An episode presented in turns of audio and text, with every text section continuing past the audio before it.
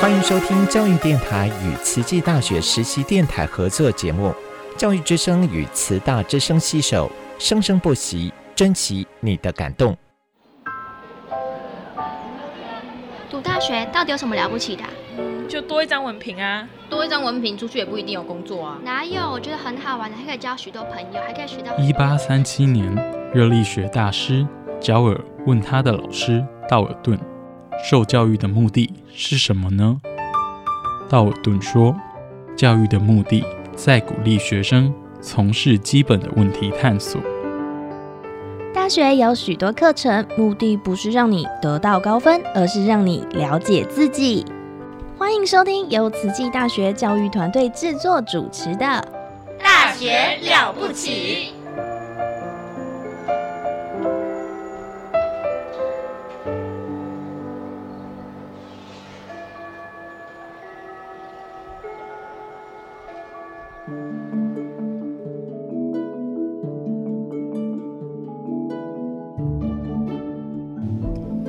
欢迎收听慈大之声实习广播电台，我们的单元节目是《大学了不起》。那今天慈大人物志呢，我是主持人陆秀芳。那很高兴呢，我们今天特别邀请到在二零二二年。E L O E 哈，E L O E 的意思就是数位学习国际研讨会暨开放教育论坛。那这个论坛里头啊，呃，也是有表扬哈，从事这个呃开放学习或是数位学习的一些呃老师投入的一些呃教学的成果以及研究的成果。那我们今天邀请的这位呃来宾，哈，是我们慈济大学医学系。副教授李慧春老师，主持人好，各位听众大家好。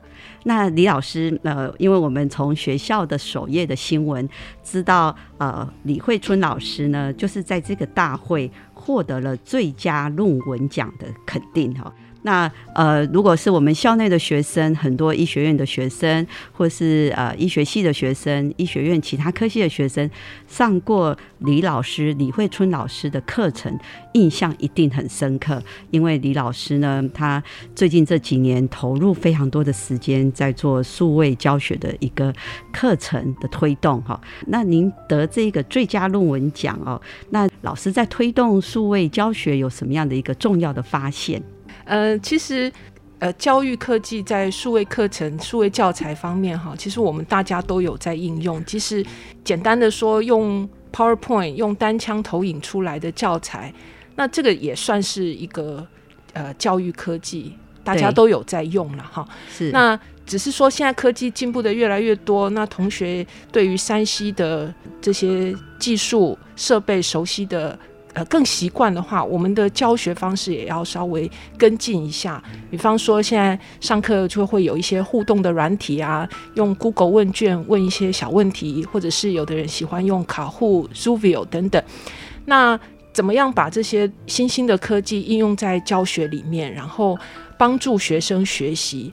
在这个会议里面，我只是分享说我自己用过的一些呃技术，好用过的一些方法，然后再分享同学对这些不同的教学方法他们的感受，他觉得对他的学习是不是有帮助？哦，所以老师这一次在这一个论坛里头哦，就是呃去分享他在这几年哦推动这些数位科技教学。呃，大家想说，在我们传统的上课哦，老师会问说有没有问题？哎，当问有没有问题的时候，你看我，我看你哦，大家都没有人要举手。我想那时候应该是想举手的人哈，就想说，哎，我这样一发言会不会占用别人的时间？那会不会有人觉得我这个问题问的不好？慧春老师呢，他就用这个数位科技，结合了很多种互动的技巧。诶，刚刚老师有提到说卡户 Rubio。哦，那甚至是 Google 表单，其实这几个哈，就是它的特色，就是你不用举手发言，可是你手里一定要按着你的笔电、你的平板或是你的手机。那老师在很短的时间可以收集到全班每一个人的意见。那甚至有些软体是同学表达意见的时候，他也可以同时看到其他人的意见。哦，那所以老师，你用这些数位科技。应用在你的课程跟学生的互动，你有看到学生什么样的改变吗？嗯，其实我用的呃是比较简单的哈，但是我发现同学其实他他很愿意表达他的看法，只是我们要给他一个机会。好，那透过这些这些互动的方式，他也不会觉得尴尬，我也不会觉得很紧张，怎么都没有人回应我，没有人理我哈。那所以呃呃，不管是哪一种方式了哈，能够有一些交流。都可以帮助我们了解学生现在的学习情况，然后做一些适度的调整。对我们了解学生的学习的状况，作为一个教师，可以适度的调整。我自己也可以跟慧春老师分享，我在跟学生上课，如果是早八或是早九的课，那我第一个问题问的是你的早餐吃什么？那我就发现哇，这样一看下来哦，这就是我的点名呐。那同学就会说，呃，学餐。那有吃 seven，那有些人说还没，那我们就可以大概知道一下我们的学生他们的早餐的一个状况哈，身体的营养的状况，这也是一个关怀学生的方式。那当然上到一个段落的时候，要看学生的吸收程度。那这样的一个数位科技的应用，就是可以作为老师来呃评量学生吸收的状况，以及鼓励学生呃一种呃学习的一种回馈跟反应哈。那这些数位的技术，我觉得还有一个优点，就是它可以帮我们留下记录啊。对，平常口头问一问，哎，讲完就算了，回去就一忙就忘记了。那如果有这些软体帮忙的话，它会留下记录，我回头还可以再看一下，哎，回想一下这个班的情形，甚至可以拿来跟另外的班级来做比较。对，所以这个就是呃，有走过必留下痕迹。是，那跟我们以前传统的一个教学互动哈，除非老师你的记忆力非常好，今天拿五个回答问题，然后回答的怎么样，我们根本记不住啊。对，是真的。所以这一下课就忘了哈。那但是我们用这样的数位科技的这些教学的这些软体跟学生互动，顺便也是记录学生的一个学习历程。没错。所以呢，学生如果再来回跟老师讨论他的学习历程，老师也会有一个佐证的记录，说：“哎，你在课堂上的发言非常踊跃，是哦，你在课堂上的答题的的这个次数非常的多，哇！所以这是一个讲究我们教学卓越，或是呃以学生的学习成效为导向的话，这确实是可以提供我们呃老师啊，或是一些听众的参考。”那请教慧春老师，那这些技巧你都怎么学会的啊？呃，当然都是从数位呃教学组办的一些活动哈来慢慢学的，然后都从最简单的开始。哦，对，所以慧春老师，我们是学生的时候，我们根本就没有这些东西。对，没错。然后，所以我们是来到学校当老师的时候，就真的要学习如何当老师。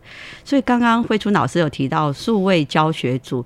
数位教学组是隶属在慈济大学教师发展暨资源中心下面的一个组别。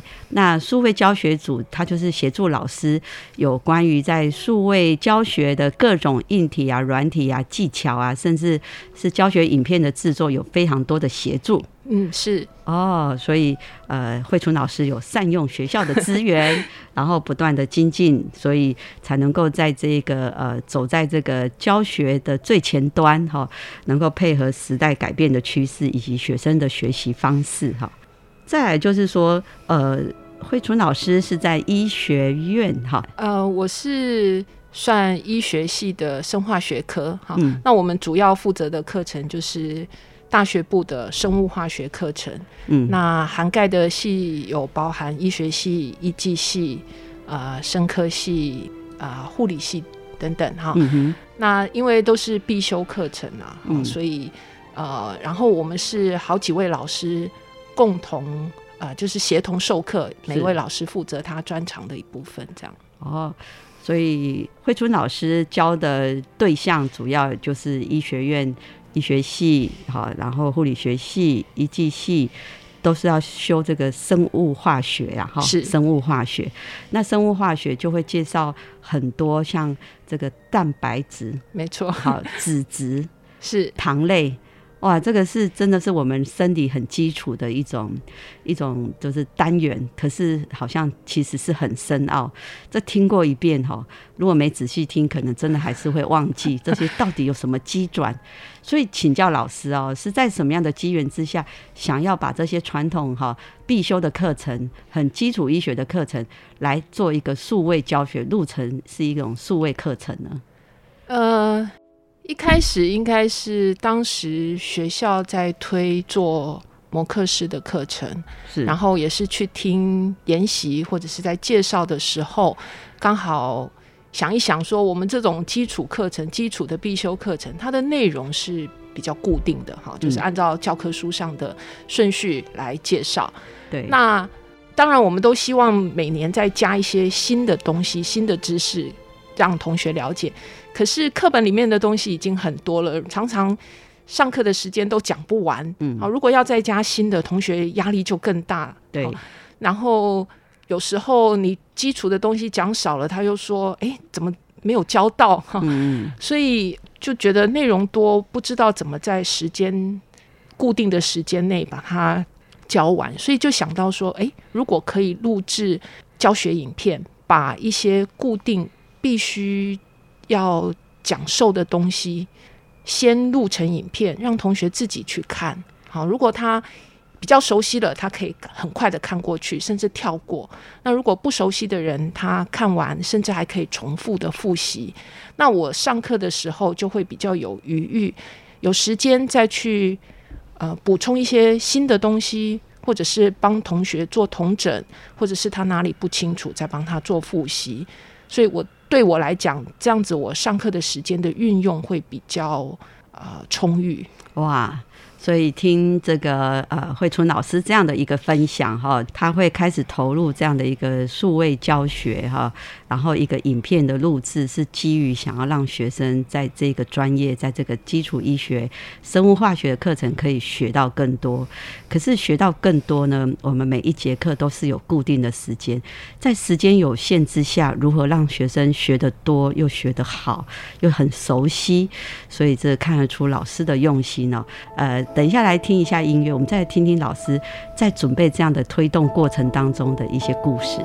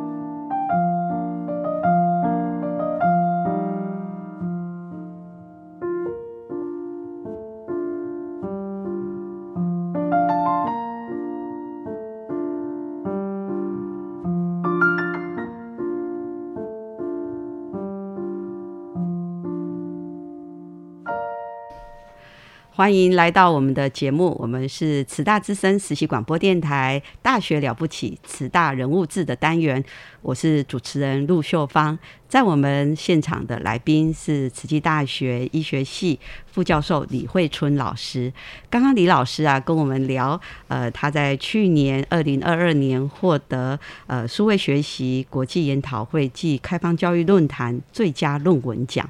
那刚刚也听老师分享这几年为什么他会去推动这这个数位教学。那我所知道的是，这个数位教学，呃，慧春老师他所录制的生物化学的课程，其实是在台湾哈，呃，有几个数位教学平台哦，已经是开课很多年了。一一开始，慧春老师您的课程是放在哪个教育平台？呃，一开始我们放在育网。哦，欲望哈，所以欲望就是那个 e want。那在后来又转到我们现在这个呃天空学院哦，所以慈济大学天空学院哈，那这个是慈济大学的一个数位教学的网站。那里面的课程呢，就是有包含像慧春老师开了一系列呃生物化学的课程，是，所以我们的听众好。或是我们的家长，或是你对于这个生物化学有兴趣学习的，可以注意哦，可以关注慈济大学天空学院，你就 key 这几个关键字，就可以来到这个网页。那啊，各位朋友，如果你有这个你的。的这个 email 哈，你用你的呃用你的电子邮件来做注册，你就可以成为天空学院的学生哈。那老师上你的课要付钱吗？呃，不用不用不用哈。所以这个是免费的哦。所以慧春老师，那你的课程除了我们医学院的这些相关科系的学生，是不是也有社会大众跟外校学生？有有有有哦。对，所以各位来宾，如果你真的想要认识我们的这个生理啊，我们的生物化学，我们身体组成的这些。蛋白质、脂质、糖类，我们有这些很多呃教生物化学的老师是的课程。呃，我们这是一系列的课程，好，除了有慈大的慈大生化学科，我李慧春，还有啊我们江新仲老师，他负责脂肪的单元，脂肪的一门课程。另外还有啊，我们邀请高一高雄医学大学的。啊，侯志全教授跟黄阿美教授一起共同参与。啊，侯教授有一门糖类的课程，然后黄阿梅教授跟本校一机系呃尤仁英老师也有合作分子生物学的课程。所以这是我们呃跨校合作推出来的一个生物化学的系列课程。哦。